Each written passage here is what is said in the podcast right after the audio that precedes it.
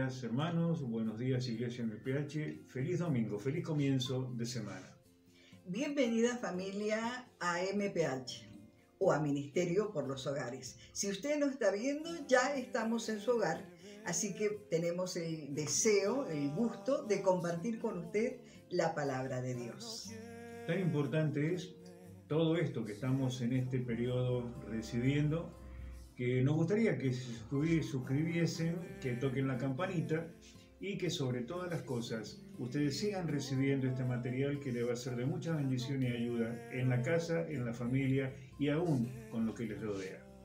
Son breves, pero tienen la profundidad de la palabra. Veíamos el domingo último que grabamos eh, en Filipenses 2 la palabra, la enseñanza del apóstol Pablo sobre el sentir que hubo en Cristo Jesús y se nos enseña como discípulos que tengamos el mismo sentir, que podamos sentir lo mismo que Cristo Jesús y en todo ese párrafo nos explica y nos describe cómo el Señor, Dios, se despojó de sí mismo, se humilló a sí mismo. Así que ahora vamos a ver un aspecto de ese mismo sentir que hubo en Cristo Jesús. Es algo que Pablo lo tenía muy internalizado. Él nunca apartó desde su encuentro con Jesús de su vista a aquel que lo llamó. Así que lo tenía como sumamente importante todo esto que él recibía y lo transmitía a sus discípulos. Dice en este párrafo, que está también en el capítulo de Filipenses, a partir del versículo 3, dice, nada hagan por egoísmo o por vanagloria, sino que con actitud humilde, cada uno de vosotros considera al otro como más importante que a sí mismo, no buscando lo suyo propio, sus propios intereses, sino más bien los intereses de los demás.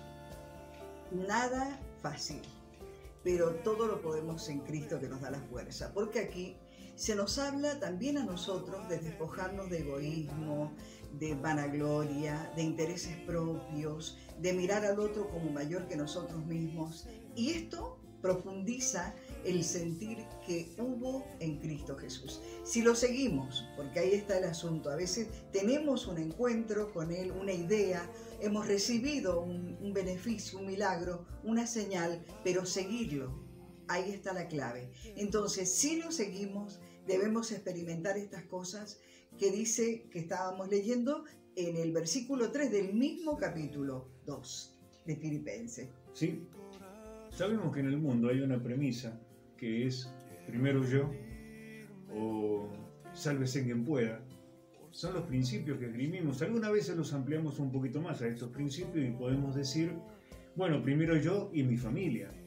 Pero para nosotros los creyentes, lo que estamos, como bien decía la pastora, siguiendo los consejos y la guía de Dios, la guía del Espíritu Santo, es muy importante entender que más bienaventurado es dar que recibir.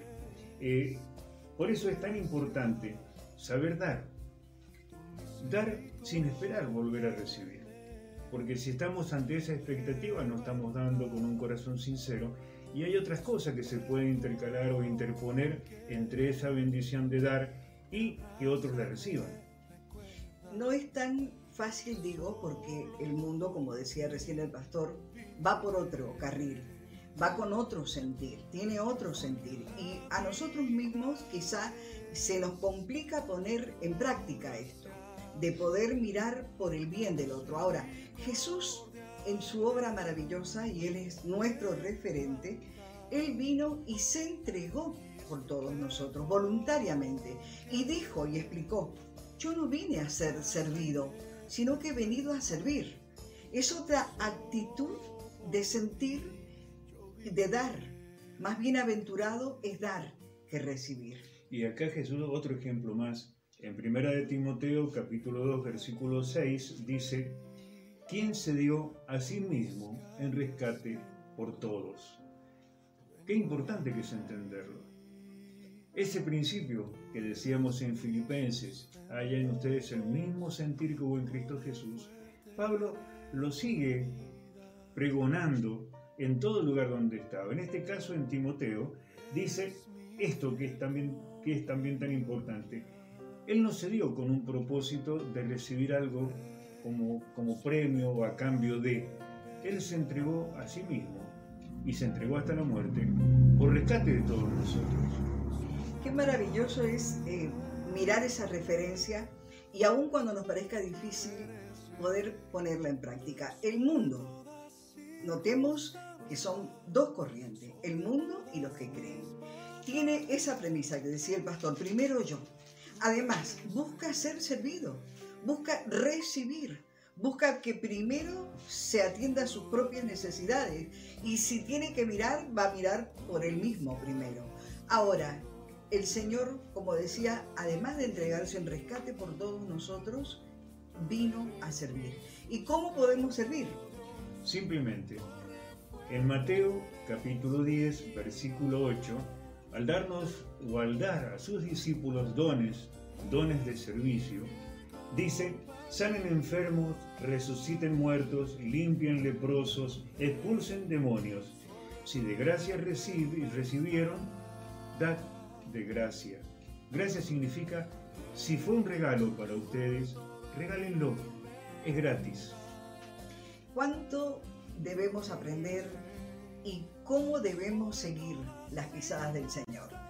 Todas estas cosas que hemos recibido, las hemos recibido no porque hemos hecho méritos, ni porque ya fuésemos perfectos, porque dice que siendo aún pecadores, Cristo murió por nosotros. Por lo tanto, todo lo que nosotros hemos recibido, todo lo que tenemos, que no es nuestro, ha sido recibido, entonces debemos impartirlo a otros. Hablaba mi esposo de los dones, hablaba del servicio espiritual, pero juntamente con esto también está la acción práctica de cubrir las necesidades, de mirar las debilidades del otro, de llorar con el que llora y de reír con el que ríe.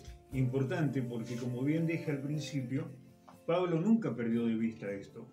Y en Hechos capítulo 20 dice en el versículo 35, dice esto, vosotros sabéis que estas manos me sirvieron para mis propias necesidades y las de lo que estaban conmigo. Y en el versículo 35 define mejor este, este, este digamos, esta intención o esta forma de vida de Pablo. Dice, en todo os mostré que así, trabajando, debéis ayudar a los débiles y recordar las palabras del Señor Jesús que dijo, más bienaventurado es dar que recibir. Más bienaventurado, más feliz sería, es cierto, más dichoso, más pleno es dar que recibir. Claro, nos alegramos de recibir, porque si no recibiésemos tampoco tendríamos para dar. Nos referimos a lo que viene de Dios, a lo que provee Dios, a lo que nos suple el Señor.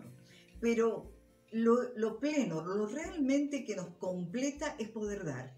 ¿Cuántos de nosotros, aún de lo poco, a veces decimos es tan poco lo que tengo o qué tengo para dar? Mire, sea una pequeña porción, una pequeña cosa, una mínima actitud, un gesto, una palabra, lo que usted tenga para compartir, usted va a notar cómo inmediatamente algo llena su ser plenamente. Ese, esa necesidad suya va a ser suplida. Es como que inmediatamente que damos, también se llena nuestro vaso para que no falte, para que siga corriendo esa bendición. La Biblia, cuando habla de este tema, no dice que mejor es dar que recibir. Dice, más bienaventurado es dar que recibir. O sea, que es mayor bendición cuando uno da que cuando recibe. Si bien recibir es una bendición, porque si este principio es para nosotros, también es para aquellos que creen en Jesús. Y estos principios se manifiestan en todos, van a, van a traer cosas, nos van a dar cosas, vamos a recibir dádivas o cosas que, que nos bendicen, que no está mal. Pero para nosotros en la práctica lo fundamental es dar. Dar. ¿Por qué? Porque tenemos para dar. Dios ha puesto en nosotros palabra, ha puesto en nosotros hechos, ejemplos a seguir, y entre esos ejemplos estamos para dar paz, palabra de aliento, tenemos para dar eh, sustento muchas veces a aquellos que lo necesitan, pero sobre todo, todo esto, dar amor. Porque el amor todo lo puede, dice, todo lo soporta, todo es posible con él. Entonces, ¿cómo no alentarnos nosotros los unos a los otros viendo que las cosas que están sucediendo nos acercan más a aquel día donde el Señor vendrá a buscar su iglesia? El estar preparado significa estar viviendo estos principios. Por eso es que alentamos y compartimos esta palabra como una necesidad imperativa de estos tiempos. La gente precisa, precisa fundamentalmente de Dios. No solamente el comer, que también es muy necesario y se está padeciendo mucho por la falta de trabajo debido a lo que estamos viviendo, pero lo fundamental es dar porque si esto es una de las prerrogativas del reino de Dios, también con esta parte se dará aquello como promesa que Jesús nos dice, entonces todo lo demás será añadido. Quizás para entenderlo, mm, digamos, cerrando un poco la, enseñanza, eh, si nosotros esperamos tener o tenemos esto en la mente. No, primero yo tengo que tener para poder dar. No puedo dar porque a mí me falta. Este concepto es contrario a la fe. Es contrario a la fe y es contrario al mandato, contrario al sentir del Señor. Primero tenemos que dar.